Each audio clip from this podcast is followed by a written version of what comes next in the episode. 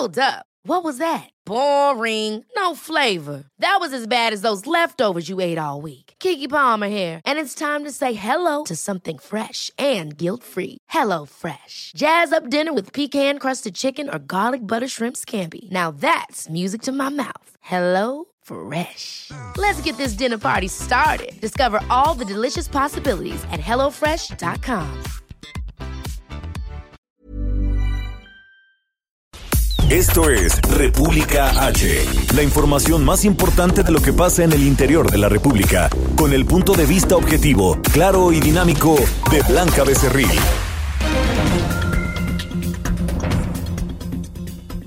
Hola, yo soy Blanca Becerril, esto es República H. Hoy es jueves ya, 31 de diciembre de este año 2020.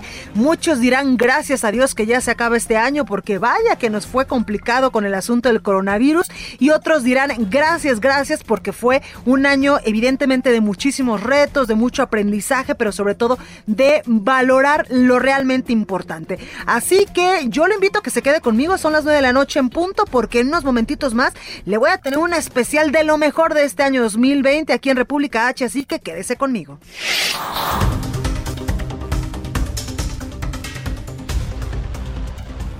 Y en este espacio, por supuesto que hubo muchas notas que nos tocaron pues narrar en vivo. Una de ellas fue la renuncia del exsecretario de Seguridad Pública de Quintana Roo, Alberto Capella. En ese momento, usted se acuerda, pues hablamos con el gobernador incluso del estado, Carlos Joaquín, y minutos después con el ahora exsecretario sobre pues por qué haya sido su renuncia y si había algún algún momento en el que el gobernador pues pudiese pudiese regresarlo al cargo y esto fue lo que nos dijeron.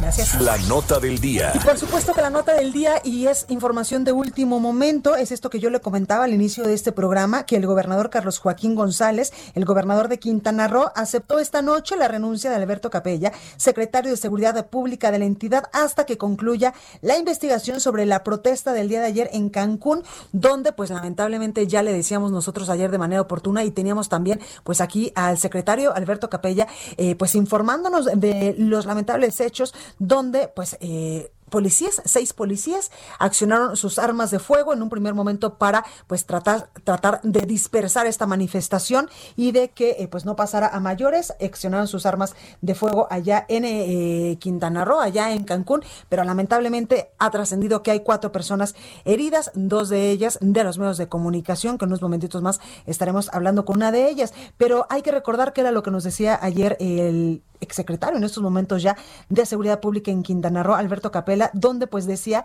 que eh, consideraba que la detonación de armas de fuego por parte de los agentes municipales fue una enorme estupidez y algo injustificable. Para hablar más del tema, tengo precisamente en la línea telefónica al gobernador de Quintana Roo, Carlos Joaquín González. Gobernador, muy buenas noches, ¿cómo está?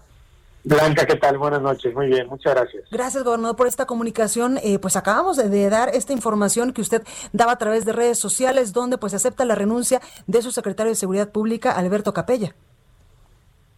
Sí, eh, como dije en el mensaje anoche, después de los lamentables hechos que se dieron en, el Estado eh, con respecto a la manifestación por el feminicidio de una joven, eh, íbamos a revisar y verificar eh, todo lo que sea necesario para encontrar respuestas y soluciones a un acto que pues causa eh, mucha indignación y que evidentemente requiere de revisión, de investigación, de saber exactamente qué ocurrió ante una instrucción totalmente contraria que en prácticamente todo el estado se dio de manera correcta y que desgraciadamente eh, eh, solamente en un, en un punto tuvo esta situación y que obvio tenía que ser eh, a través de los mandos que estaban a cargo de estas policías. Hoy por la mañana fue separado del, del cargo el director de la Policía Municipal, y hace unos momentos yo informé que acepté la separación del cargo de el secretario de Seguridad Pública del Estado eh, pues para realizar y mientras se hacen las investigaciones correspondientes. Claro, eh, en este contexto, gobernador, ¿cabe la posibilidad de que Alberto Capella vuelva a ser secretario de Seguridad Pública en Quintana Roo después de estas bueno, investigaciones? Tendremos que esperar a las revisiones y verificaciones de la investigación que se están y se estarán llevando a cabo. Claro, en cuanto a la alcaldesa Amara Lezama, a ella, eh, pues, eh, ¿qué le corresponde en esta, en esta situación, gobernador? Bueno, de la misma manera, el director de policía eh, de la policía municipal está a cargo precisamente de la presidencia municipal y eh, se estará haciendo también la misma investigación a través de asuntos internos de la propia policía, de la Contraloría Municipal y de la propia Fiscalía. Gobernador, en estos momentos hay seis policías que fueron los que detonaron estas armas que ya están siendo investigados, ya fueron separados también del cargo. Sí, también, de la misma manera, eh, se han entregado tarjetas de información, de investigación, las armas utilizadas a la Fiscalía para poder llevar a cabo esta investigación también. Gobernador, ayer usted decía que incluso pues había dado la instrucción precisa de que las manifestaciones se eh, pues llevaran a cabo a lo largo y ancho del estado donde entendemos que eh, pues tuvieron muchísimos puntos en varios municipios de Quintana Roo de manera pacífica y de que se efectuaran y se aplicaran pues todos estos protocolos que evidentemente en Cancún no se hicieron. Así fue, Blanca, con una instrucción directa. Yo tuve la oportunidad de entrevistarme con algunos de los representantes de los colectivos durante la mañana. Eh, me manifestaron la convocatoria que estaban haciendo, la, manifestación que, que, harían, y yo di una instrucción directa una vez concluida esta reunión de acompañar las diferentes manifestaciones a, suficiente distancia, no eh, ningún tipo de agresión eh, y estar sin armas y el primer tema que nos sale hoy es que eh, habían armas y entonces esto pues evidentemente va en contra de la instrucción dada y también de los protocolos y manuales ante una situación como esta. Claro, gobernador, quiero preguntarle también en qué momento se sale eh, pues de control estas manifestaciones pacíficas. Veíamos ayer pues literalmente un zafarrancho afuera del Palacio de Gobierno, donde había quemas incluso y pintas. Sí, eh, eh, enfrente del, del, Palacio Municipal de Cancún hubo, eh, pues seguramente, eh, grupos también de choque. no puedo confirmarlo, pero aparentemente así fue. Y sí hubo una gran violencia en ese sentido. Pero bueno, ese no puede ser el, el, el pretexto para una acción como la que se dio. Totalmente, pues ahí lo tenemos en gobernador de Quintana Roo, Carlos Joaquín. Muchísimas gracias por esta comunicación. Al contrario, muchas gracias, un saludo. Gracias. Bueno, y precisamente tengo en línea telefónica y pues me da gusto saludar esta noche a el, en estos momentos ya, exsecretario de Seguridad Pública de Quintana Roo, Alberto Capella. Eh, exsecretario, ¿cómo está? Buenas noches. ¿Qué tal, Blanca? Buenas noches, un saludo. Gracias, secretario. Pues ayer hablábamos, eh, pues como secretario de Seguridad Pública de Quintana Roo y hoy pues estamos dando esta noticia de que el gobernador le aceptó la renuncia. Sí, el, finalmente, pues estas eh, eh, situaciones requieren actuar con mucho sentido de responsabilidad y compromiso.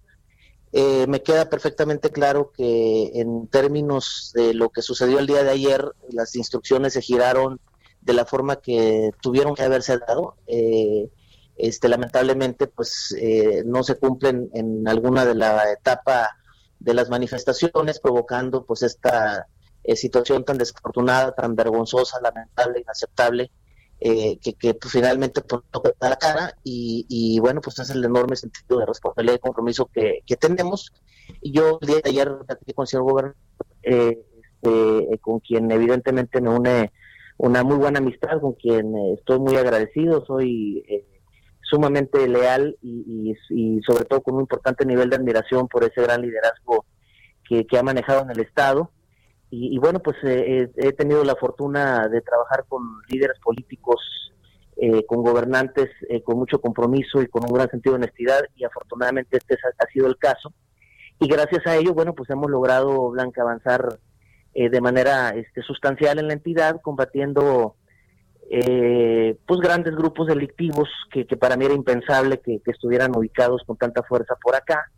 y mucha perversidad en muchos sentidos. Entonces, una circunstancia como la de ayer, que a todas luces es un gravísimo error que puede haber sido por culpa o por dolo de quienes lo hicieron, eh, pues provoca una desestabilización por la enorme dimensión de los enemigos que tenemos y que estamos combatiendo todos los días y que son quienes se apropiaron de muchas de las libertades de, las y los quintanarroenses y bueno, pues es parte eh, de lo que finalmente hay que cargar.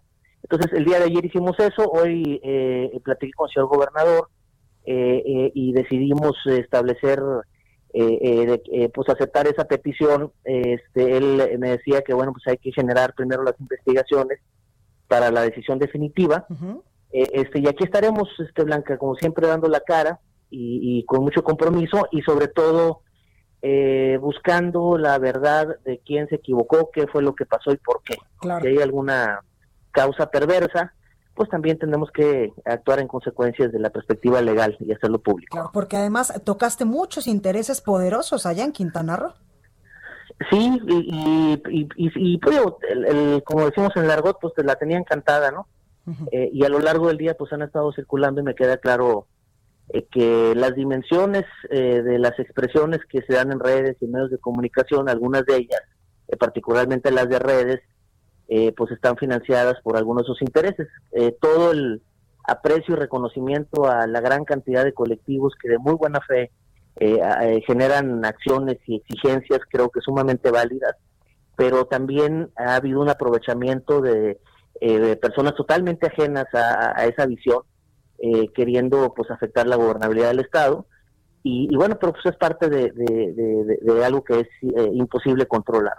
Eh, Alberto, dos cosas. Cuando concluye la investigación, ¿podrías regresar tú a ser secretario de Seguridad Pública y Quintana Roo? Mira, la, decisión eh, no, no está en mi cancha, la decisión está en la cancha de, el líder de este estado y simplemente no lo sé. también, evidentemente, en el ánimo personal, pues hay pues ya muchos años en esto, Blanca. Sí. Es un trabajo eh, de 24 horas, 7 días a la semana, con mucho sentido de compromiso y responsabilidad. Y aunque, eh, y cuando no estás, pues obviamente traes el Jesús en la boca y pasan cosas como las que se dieron ayer. Y, pues no deja de, pesar y doler y pues son circunstancias que, que se van presentando. Entonces, eh, este, yo creo que pues la decisión está en esa cancha. yo quiero que esta eh, decisión del día de hoy pues abona enormemente a una investigación totalmente justa y transparente eh, y que se diga con mucha claridad a toda la sociedad mexicana qué fue lo que pasó y cuáles son los actores y por qué no. Oye Alberto, tú fuiste eh, pues evidentemente secretario de Seguridad Pública en Tijuana, donde incluso pues de abogado te llamaban ya el Rambo tijuanense, después fuiste secretario de Seguridad Pública en Morelos. ¿Cómo dejas en estos momentos Quintana Roo en materia de seguridad? yo creo que hemos avanzado de manera sustancial eh, este, todos los índices delictivos o los indicadores, eh, la, gran mayoría pues nos dan una tendencia a la baja en delitos que se habían mantenido en los últimos años de forma ascendente, particularmente uno que hay que atenderlo muy importante, que es el tema del homicidio y el feminicidio, y esos dos indicadores van a la baja. Eh, este, el, afortunadamente la estrategia que estábamos diseñando estaba dando resultados muy importantes, pero es una estrategia que vulnera muchísimos intereses perversos y que, bueno, pues esos intereses que tienen una enorme capacidad económica, pues tarde o temprano reaccionan. Entonces hemos estado en, en los últimos meses, pues siendo sujetos de estas embestidas, eh, combatiéndolas con mucha determinación, arrestando gente. Hemos roto récord este año de detenciones de personas vinculadas al crimen organizado. Eh, me da mucho gusto y puedo afirmar que esta tendencia que tenemos en el estado de Quintana Roo va exactamente en sentido inverso de lo que sucede en muchas regiones de México, inclusive en el contexto eh, general, eh, este, nosotros vamos eh, afortunadamente hacia la baja y, con estrategias que no son casualidades o, que no tiene que ver con la iniciativa o, inacción de, los grupos delictivos, tiene que ver con estrategias para combatirlos e ir por ellos y, lograr resultados importantes. ¿no? Entonces, yo con eso eh, me siento pues sumamente tranquilo eh, de, del deber cumplido en ese sentido, de, no dejar eh, una situación compleja como la que me ha tocado recibir con un subdesarrollo institucional inentendible de, que tiene décadas. y, haber sustentado muchas cosas que pues creo que conforme vayan pasando las semanas, eh, pues van a ir haciéndose públicas. ¿no? Pues pues ahí lo tenemos, Alberto Capella, eh, quien en estos momentos pues ya es exsecretario de Seguridad Pública de Quintana Roo. Muchas gracias en verdad de todo corazón por siempre pues atender el llamado del Heraldo de México. Con muchísimo gusto, Blanca. Saludos, buenas noches. Y toda la suerte del mundo en lo que viene. Gracias.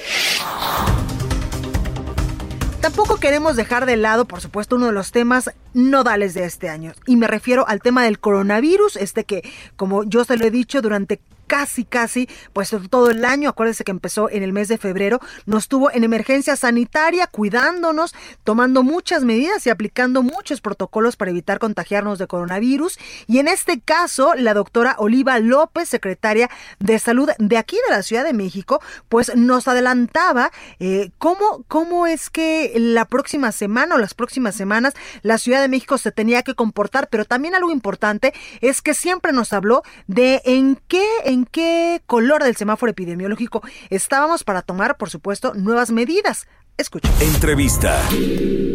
Secretaria, buenas noches, ¿cómo está? Buenas noches, Blanca. Saludos a ti y a tu auditorio. Gracias, secretaria. Antes que otra cosa, es buena noticia esto de, de que la COFEPRIS pues ya autorizó el uso de emergencia de la vacuna de Pfizer, ¿verdad?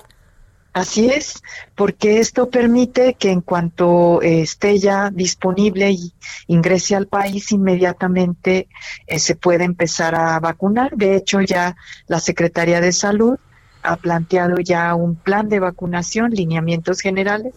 Afortunadamente está la Ciudad de México eh, como una de las dos ciudades en donde se iniciaría esta vacunación en personal de salud de primerísima línea de atención al COVID entonces, pues por supuesto que es algo muy importante para iniciar esta cobertura que a lo largo del año siguiente será una cobertura más amplia para los grupos de población que tienen más riesgo de casos graves, de tener casos graves. Secretaria, en ese sentido, ¿ustedes se apegarán a este eh, protocolo de vacunación que ha dado a conocer eh, pues el gobierno federal a través de, del IMSS?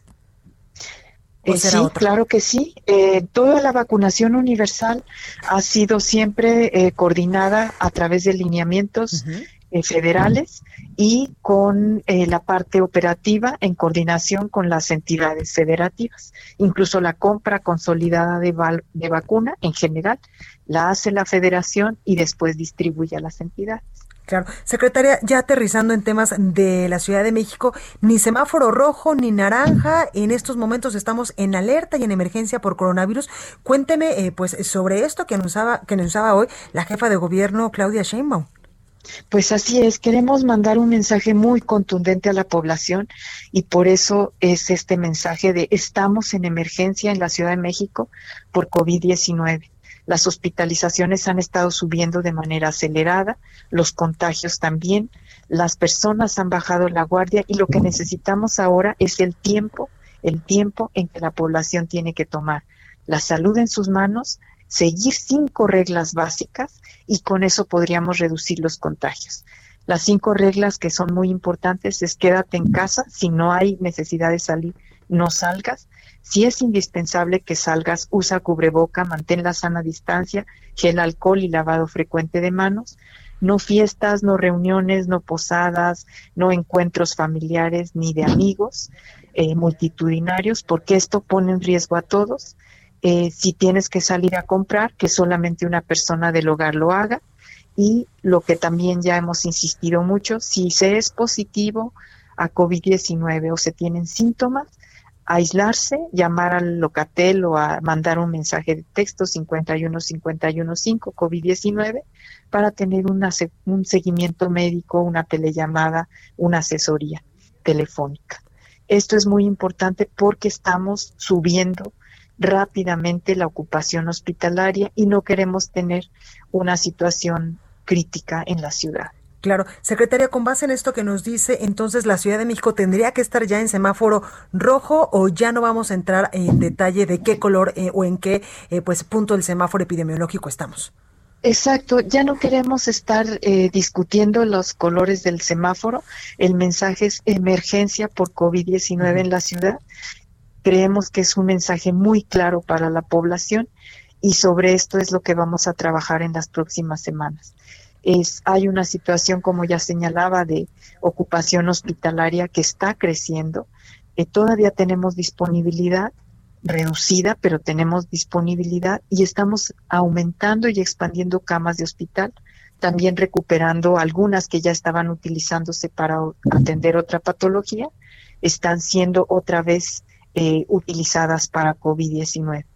Pero tenemos que insistir con la población porque lo que vemos ahora es una población eh, que está eh, muy cansada de la pandemia. Y relajando las medidas. Y relajando las medidas y haciendo muchos encuentros sociales eh, con muchas personas y esto pone en riesgo a todas las personas en la ciudad de Claro. En ese sentido, secretaria, para eh, pues las festividades entendemos que ni posadas y eh, que, por ejemplo, la festividad de Año Nuevo o de Navidad tiene que ser con un grupito muy reducido, casi, casi que solamente los que vivimos en el mismo, eh, bajo el mismo techo, dirían, porque si no, incluso va a haber multas, ¿verdad? Pues no se está planteando multas, pero lo que sí estamos en una actividad muy disuasiva. Eh, se está perifoneando, se está tocando eh, en las casas donde se, se reporta que hay una fiesta o que hay un encuentro con muchas personas para disuadir. Este es el, ha sido la política del gobierno de la Ciudad de México, convencer, informar, comunicar los riesgos para que las personas puedan tomar las mejores decisiones con información y teniendo claro también que estamos en emergencia y que si se hace alguna de estas cosas, pues está poniendo en riesgo la propia persona, pero también sus seres queridos, su comunidad, su familia. Totalmente, pues ahí lo tenemos. Oliva López, secretaria de Salud de la Ciudad de México. Como siempre, muchas gracias por tomarnos esta llamada. Con mucho gusto, Blanca. Buenas noches. Gracias, buenas noches. Y también, por supuesto, que hablamos del histórico cierre de la Basílica de Guadalupe. Acuérdese que el 12 de diciembre, pues es cuando se festeja a nuestra Virgen Morena. Y por el asunto del coronavirus, por esta emergencia sanitaria, pues la Basílica de Guadalupe tuvo que tomar esta decisión para evitar que los feligreses y todos estos peregrinos que vienen de muchos lugares de la República Mexicana, pues pudiesen en algún momento infectarse de coronavirus o propagar este virus en eh, pues este festejo que año con año mm, nos marca a los mexicanos. Escuche. Tengo en la línea telefónica a José Alfonso Suárez del Real, secretario de Gobierno de la capital del país. Muy buenas noches, ¿cómo está? Encantado de saludarle, Blanca, y a través de usted, a todos sus seguidores. Gracias. Y pues a sus órdenes. Oiga, pues cuénteme un poquito sobre pues este cierre de la Basílica de Guadalupe, este operativo, eh, pues para evitar a toda costa el contagio de coronavirus de todos estos feligreses que incluso me, me atrevería a decir vienen de toda la República Mexicana siempre a celebrar a la Virgen Morena el 12 de diciembre. Eh, atinadamente has señalado una de las características más relevantes de estas celebraciones guadalupanas, es la congregación de diferentes partes del país y del extranjero, de mexicanos que residen en Estados Unidos, de eh, centroamericanos, de sudamericanos, que se congregan en torno a la Basílica de Guadalupe los días 11 y 12 de eh, diciembre de cada año.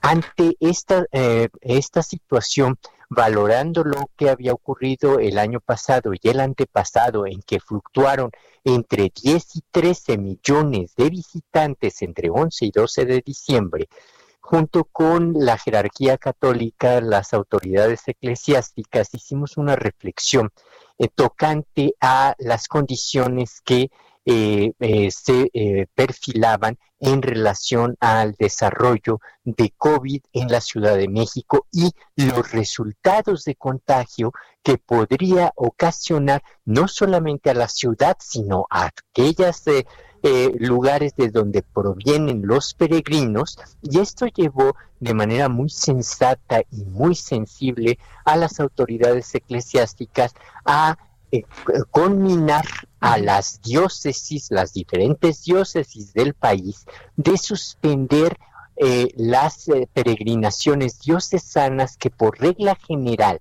se llevan a cabo particularmente en el mes guadalupano que va del 12 de noviembre al 12 de diciembre. Claro. Esto representó evidentemente una acción a favor de la salud que nos llevó a considerar y a planear la posibilidad de restringir hasta que ante los números que se presentaban y las proyecciones se determinó de común acuerdo el cierre de la basílica los días 10, 11, 12 y 13 de diciembre. pues Muchísimas muchas gracias. a ti. Cuídese mucho, gracias. Que la Igualmente, hasta luego.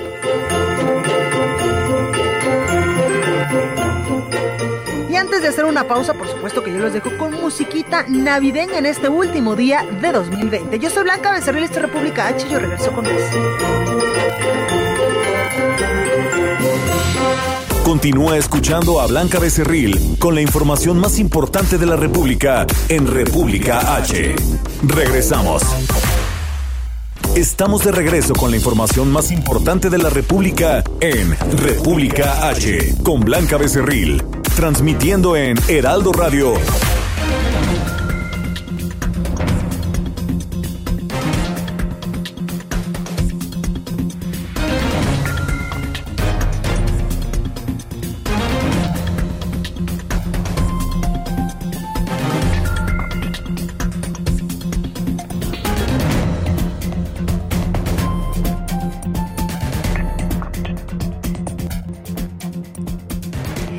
por seguir con nosotros. Soy Blanca Becerril, esto es República H. Los saludo este jueves ya 31 de diciembre, último día del año. Ya vamos, vamos por el año 2021. Son las 9.30 de la noche y ¿qué le parece si arrancamos con lo mejor de varias secciones que a lo largo de este año le tuvimos aquí en República H?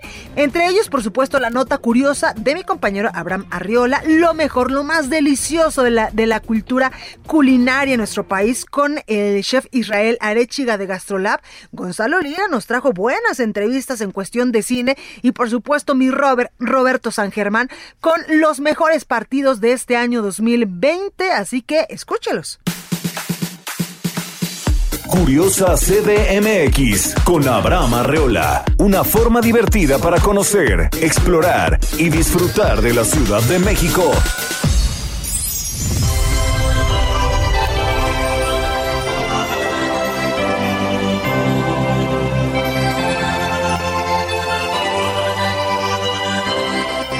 El mundo, ¿cómo celebrará la Navidad? Oh, vaya. ¿Todos celebran acaso con ponche y piñatas? Dale, dale, dale, no pierdas el tino.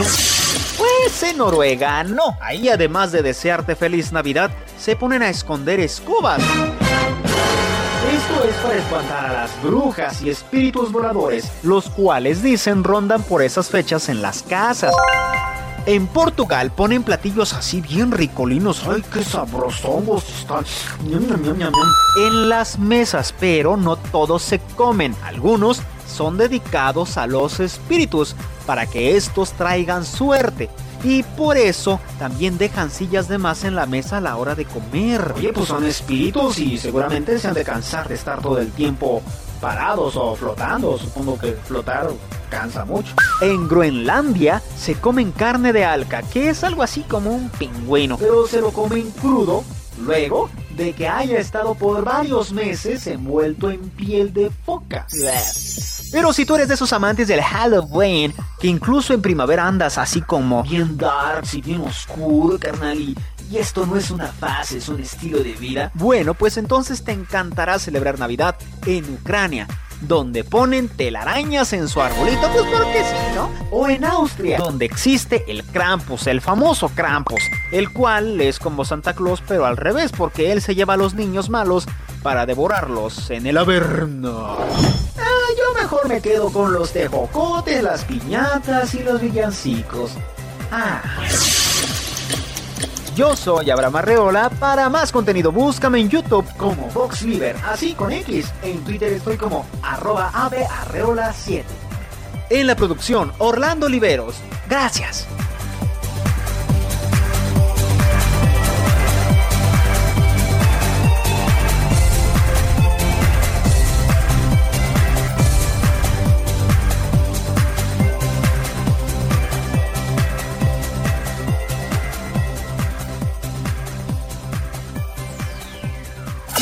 GastroLab con el chef Israel Arechiga. Yo soy de San Luis Potosí. Exactamente, y hoy el chef Israel Arechiga nos va a platicar sobre las delicias de San Luis Potosí. Chef, ¿cómo estás? ¿Qué tal, querida Blanca y todo el auditorio? Buenas noches, ¿cómo están? Pues ya lo dijiste, uno de los estados ricos del centro norte del país, que es una completa locura de gastronomía, eh, también de turismo. Recordemos que la Huasteca Potosina es una chulada. Bueno, tenemos mucho de qué hablar hoy. ¿Tú conoces San Luis Potosí, mi querida Blanca? Sí, claro que sí. Bueno, no te digo que hace dos días comí literalmente dos días seguidos enchiladas potosinas y me dio una gastritis, una colitis y sus derivados, pero no me arrepiento porque estaban deliciosas.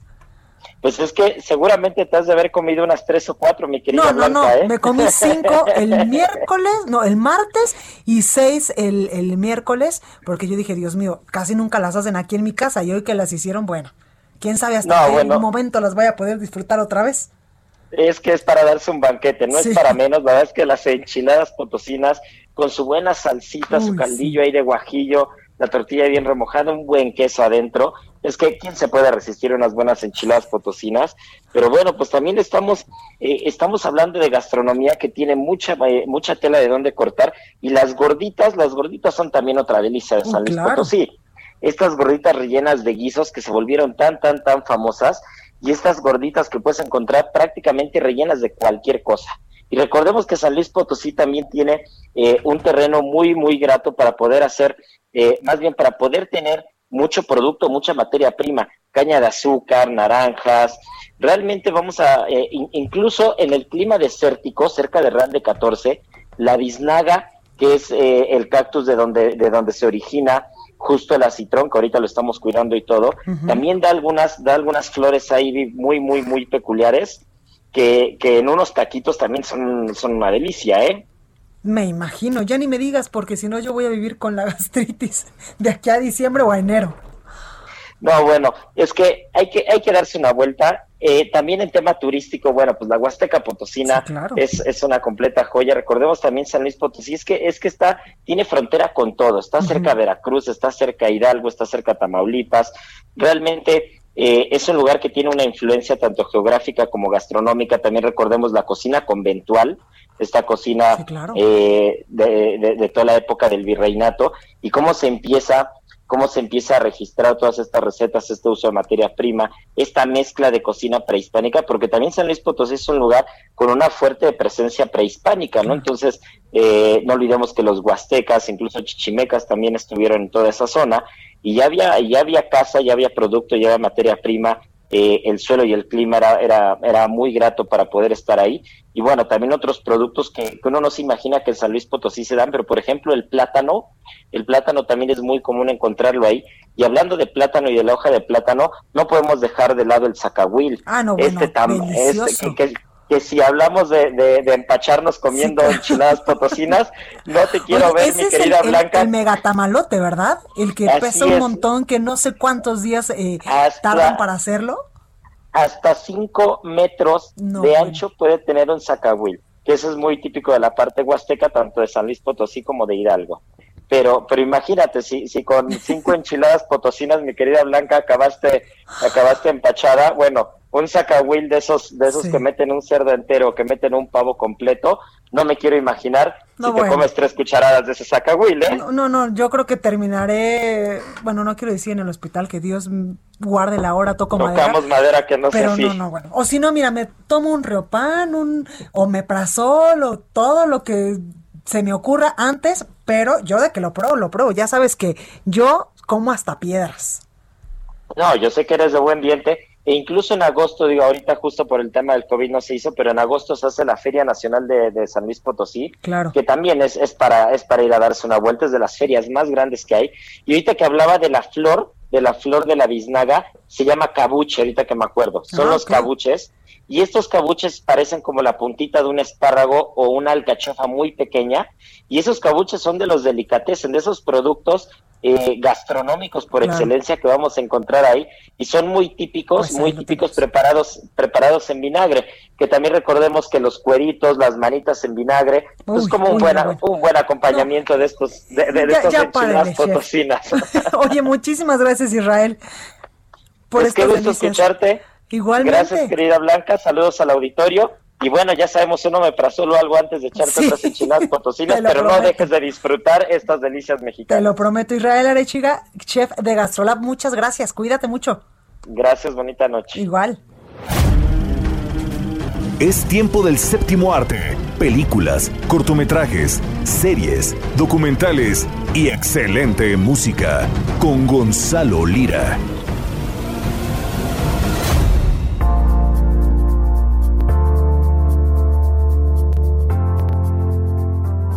Querida Blanca, último día del año, espero antes que nada quiero darte las gracias por el espacio, por la buena onda y esperando que el próximo año pues sigamos platicando de cine. Yo la verdad lo hago con mucho, mucho gusto. Y justo como lo disfruto tanto, pues vamos a hablar de cine mexicano. Cine mexicano que dio mucho de qué hablar.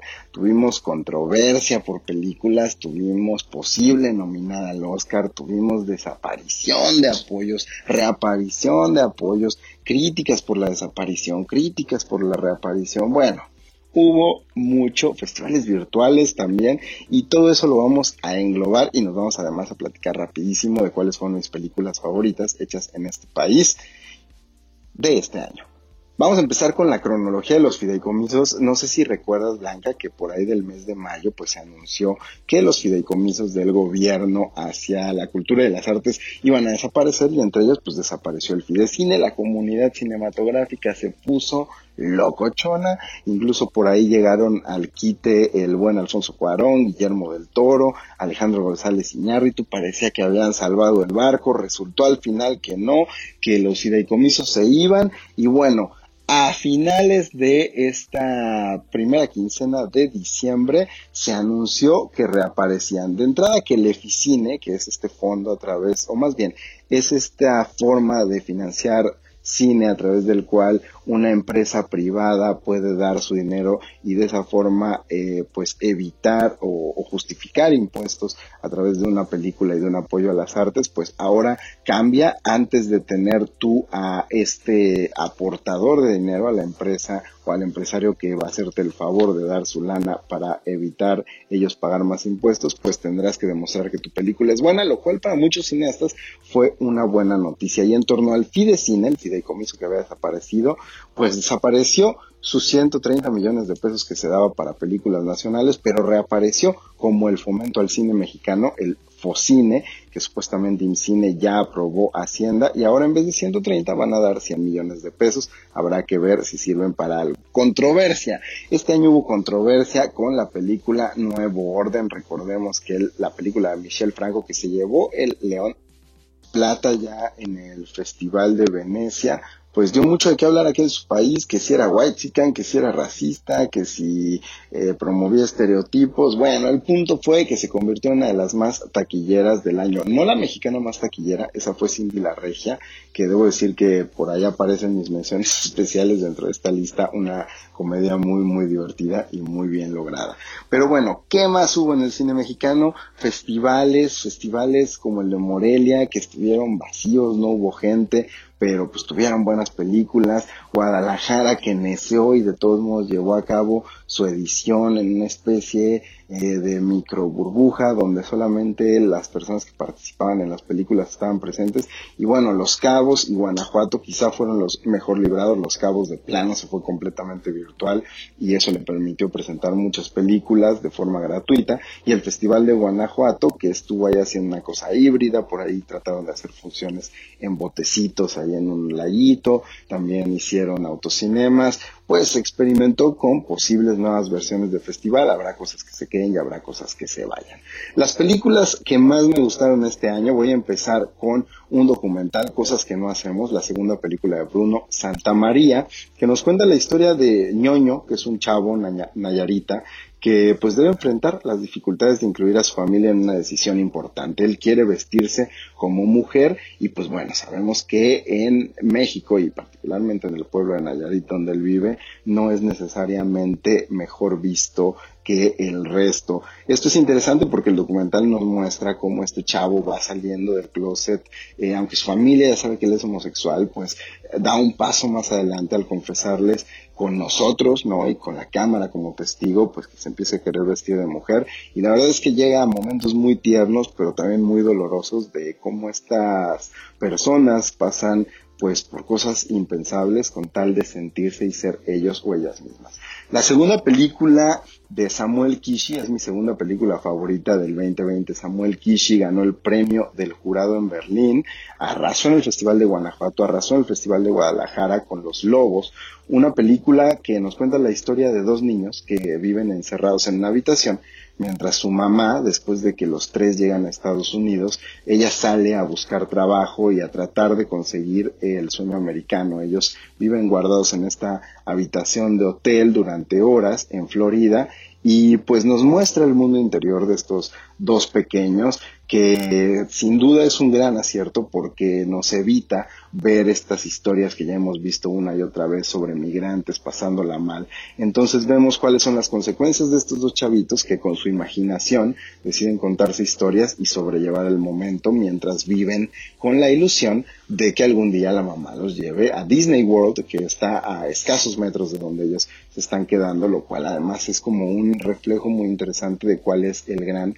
sueño americano. La película que ganó en el Festival de Morelia, Insignias Particulares, es una gran película y también está en mi top, las mejores de este país, este 2020. Es la película Sin Particulares de Fernanda Valadez, una ópera prima del CCC que cuenta además con la gran actuación de Mercedes Hernández en el personaje protagónico de una mujer que está buscando a su hijo desaparecido.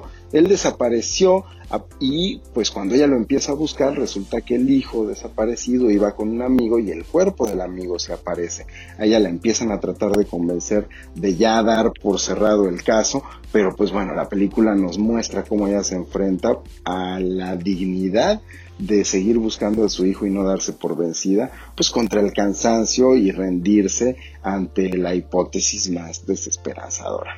Una comedia, una comedia es el cuarto lugar en esta lista y se llama Ok, está bien. Ok, está bien es la ópera prima como guionista y actor del comediante de stand-up Tío Robert y nos cuenta la historia de un niño un nini pegándole a los 30 que vive con su mamá, que se cree la gran cosa porque sabe mucho de cine y que un día se encuentra con que el, el primo que llega de provincia, un tipo al que él considera un don nadie y del cual se siente mucho, mucho superior, pues empieza a conseguir una novia, consigue una chamba, le empieza a ir bien y empieza a enfrentarlo con el hecho de que él no está haciendo absolutamente nada con su vida. Una película que nos habla del miedo a crecer y al aceptar que no somos la gran cosa que nuestros papás o que nosotros mismos nos hemos hecho creer que somos. Y ya para cerrar, Leona, una película de la cual hablamos hace poco, eh, una película que debió de haber estrenado en cartelera, el semáforo se fue a rojo en la Ciudad de México y el Estado de México,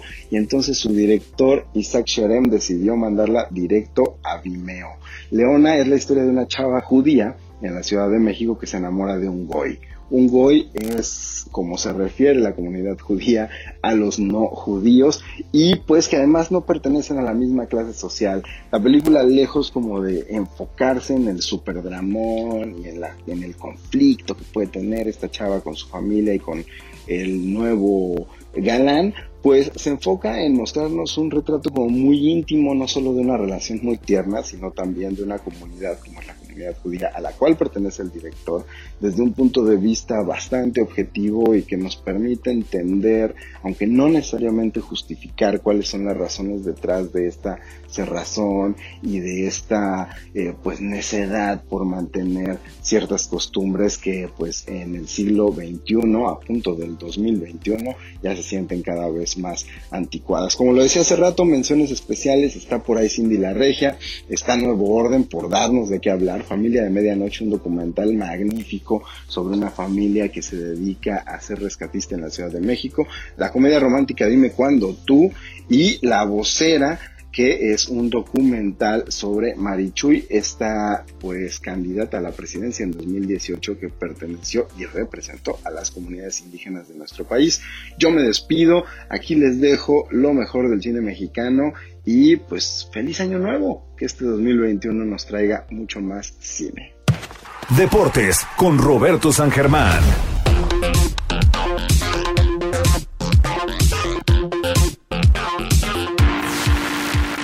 Gracias amigos de República H, ya estamos aquí con la información deportiva y quiénes fueron los mejores deportistas mexicanos durante este 2020. Y es que como ustedes saben fue un año atípico en todos los aspectos y el mundo del deporte no fue la excepción, pero hubo mexicanos que tuvieron un año inigualable. Comencemos con los beisbolistas Julio Urias y Víctor González, estos mexicanos campeones con los Dodgers. Los Dodgers de Los Ángeles terminaron con una racha de 32 años sin ganar un título y lo hicieron con grandes actuaciones de los peloteros mexicanos Julio César Urias y Víctor González. González adjudicó la victoria del sexto partido entre los Dodgers y Tampa al lanzar un inning y un tercio en los que ponchó a tres rivales mientras que Urias anotó el salvamento al permanecer en la loma dos entradas y un tercio. Recetó cuatro ponches. Los peloteros mexicanos de los Dodgers se convirtieron en la segunda dupla de lanzadores en ser campeones en las grandes ligas. Anteriormente los pitchers Jaime García y Fernando Salas con los Cardenales de San Luis en la serie del 2011.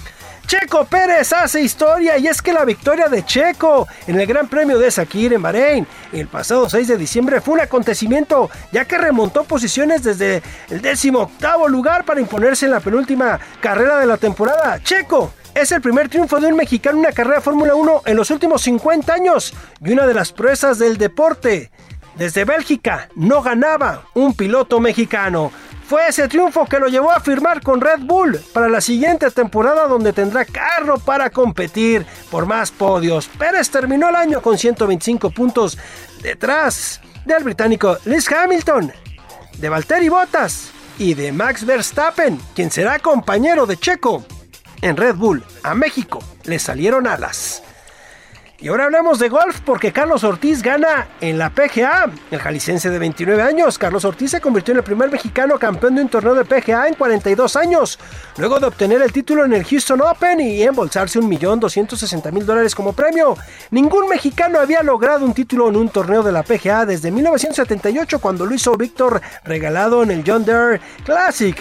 Carlos Ortiz entró a la historia del golf luego de 118 eventos en el Tour de la PGA. Previamente, su mejor actuación fue un empate por el segundo lugar en el Mayakoba Golf Classic en el 2019. Y dejemos el golf y vámonos ahora al tenis, porque Renata Zarazúa consigue histórico logro en el deporte blanco. Y es que la mexicana alcanzó la segunda ronda de Roland Garros y se convirtió en la primera mexicana que gana un partido de Grand Slam en los últimos 20 años. Sarasúa hizo historia a sus 23 años luego de vencer por parciales de 6 a 1 y 6 a 3 en Roland Garros a la francesa Elsa Jacquemont. Antes de Sarasúa, la última tenista mexicana que participó en un Grand Slam es Angélica Gabaldón, que se clasificó en el Abierto de Australia de 1995 y en el 2000, mientras que Yolanda Ramírez estuvo en Roland Garros en 1960 y 1961. Y bueno, y seguimos con los mexicanos que han logrado grandes cosas en el 2020. Y es el delantero Raúl Jiménez porque se ha convertido en el máximo referente del equipo de Wolverhampton desde su regreso a la Premier League hace dos temporadas siendo el goleador del equipo. Y este 2020 que ha sido golpeado por la pandemia del coronavirus, el conjunto de los Wolves han presumido a sus seguidores en las redes sociales el nuevo logro del atacante mexicano. A través de Twitter, el Wolverhampton difundió el anuncio por parte del medio The Guardian de la lista de los 100 mejores futbolistas europeos durante este 2020 donde destaca la presencia del ex canterano de las Águilas del América. El delantero Raúl Jiménez se ubicó en la posición 78 superando a grandes figuras de la talla de Frankie de Jong, Philippe Coutinho, Eden Hazard, Antoine Griezmann, quedando cerca de las estrellas Luka Modric, Leroy Sané y Riyad Mahrez. Pues amigos, sigan disfrutando de este año nuevo, de este final de año también y esperemos que para el 2021 las cosas pinten mejor para todos y que la pandemia sea más benévola con todos nosotros. Abrazo para todos, pasen muy buena noche. Felicidades.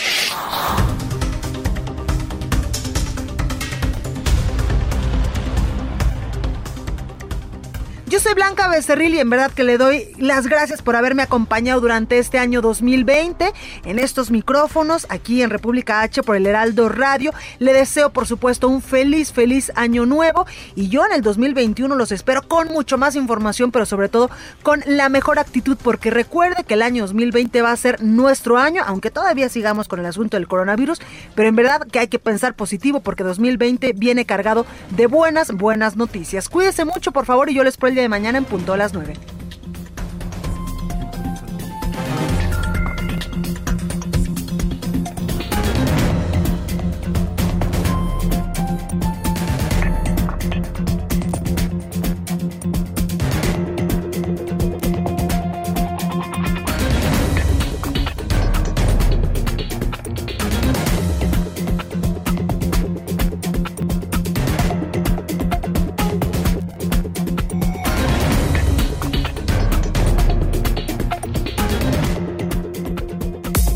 Esto fue República H. Continúa escuchando Heraldo Radio, donde la H suena y ahora también se escucha. Una estación de Heraldo Media Group. Ever catch yourself eating the same flavorless dinner three days in a row? Dreaming of something better? Well, HelloFresh is your guilt-free dream come true, baby. It's me, Kiki Palmer. Let's wake up those taste buds with hot, juicy pecan crusted chicken or garlic butter shrimp scampi. Mm. Hello Fresh. Stop dreaming of all the delicious possibilities and dig in at HelloFresh.com. Let's get this dinner party started.